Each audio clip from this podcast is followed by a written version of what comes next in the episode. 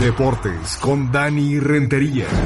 Pues adelante, mi Dani, hablemos de Nadal y lo que pasa. Hablemos de este atleta sobrenatural, extraterrestre. De verdad que, eh, no sé ustedes, pero a mí me, me causa un eh, éxtasis el, el verlo jugar a sus 36 años de edad y me congratulo de que lo vimos, lo vimos aquí justamente, Pau Jaime, en el puerto de Acapulco, en el abierto mexicano. Lo hemos visto, cómo se entrega, cómo lucha por cada pelota, eh, la manera en que, en que va y vaya cautiva al público, se conecta de inmediato, pero lo que hizo este día es inaudito, es épico realmente y no estoy exagerando, prácticamente todo el mundo se vuelca en elogios para, para Rafa Nadal después de ver lo que hizo este día eh, prácticamente estaba ya abandonando el partido. Su papá le decía en la tribuna que se fuera, que ya abandonara el partido después de la lesión abdominal que presentó. Sin embargo, después de ser atendido, él se levanta, va y, a pesar de que iba también perdiendo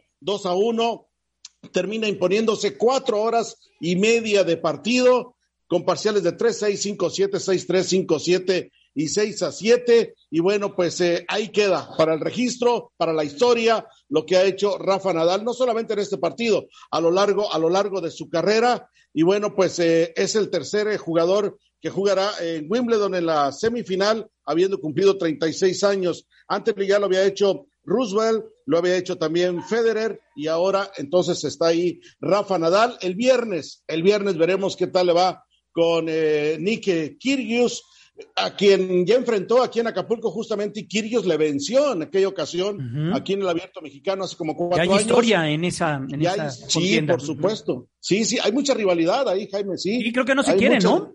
No, para nada. ¿eh? A Rafa Nadal le gusta el tenis serio, le gusta el tenis como debe ser, elegante, y Kyrgios es todo lo contrario. Sí, claro. Es absolutamente opuesto, y bueno, pues eso se refleja en la cancha. Ya estaremos platicando de ello y de todo lo que va a suceder. Esto el viernes, Djokovic contra eh, Norri, también la otra semifinal, así que, pues Djokovic-Nadal podría ser la gran final de Wimbledon, ya lo veremos. Pues eh, veremos qué sucede más adelante. Jaime, Pau, Mao, un abrazo a todos.